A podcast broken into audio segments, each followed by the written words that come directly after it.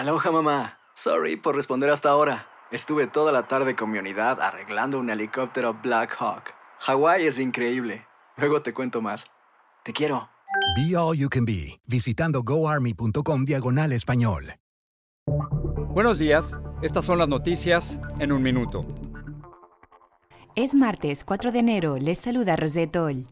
Estados Unidos volvió a alcanzar un récord mundial de casos de COVID-19, con más de un millón de positivos reportados en un solo día. El presidente Biden se reúne hoy con su equipo asesor para evaluar medidas en pleno retorno de los alumnos a las escuelas.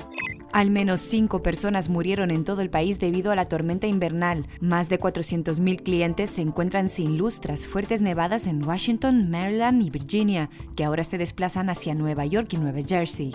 Un jurado declaró culpable de fraude a Elizabeth Holmes, fundadora de Theranos, por engañar a clientes e inversores sobre una tecnología de análisis de sangre que supuestamente podía dar resultados más rápidos y baratos.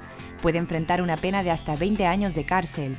Durante el primer año de gobierno del presidente Biden, Estados Unidos devolvió a México unos 19.790 migrantes menores, según cifras del gobierno mexicano.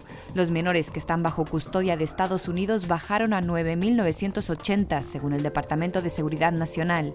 Más información en nuestras redes sociales y univisionoticias.com. Aloha mamá. Sorry por responder hasta ahora. Estuve toda la tarde con mi unidad arreglando un helicóptero Black Hawk. Hawái es increíble.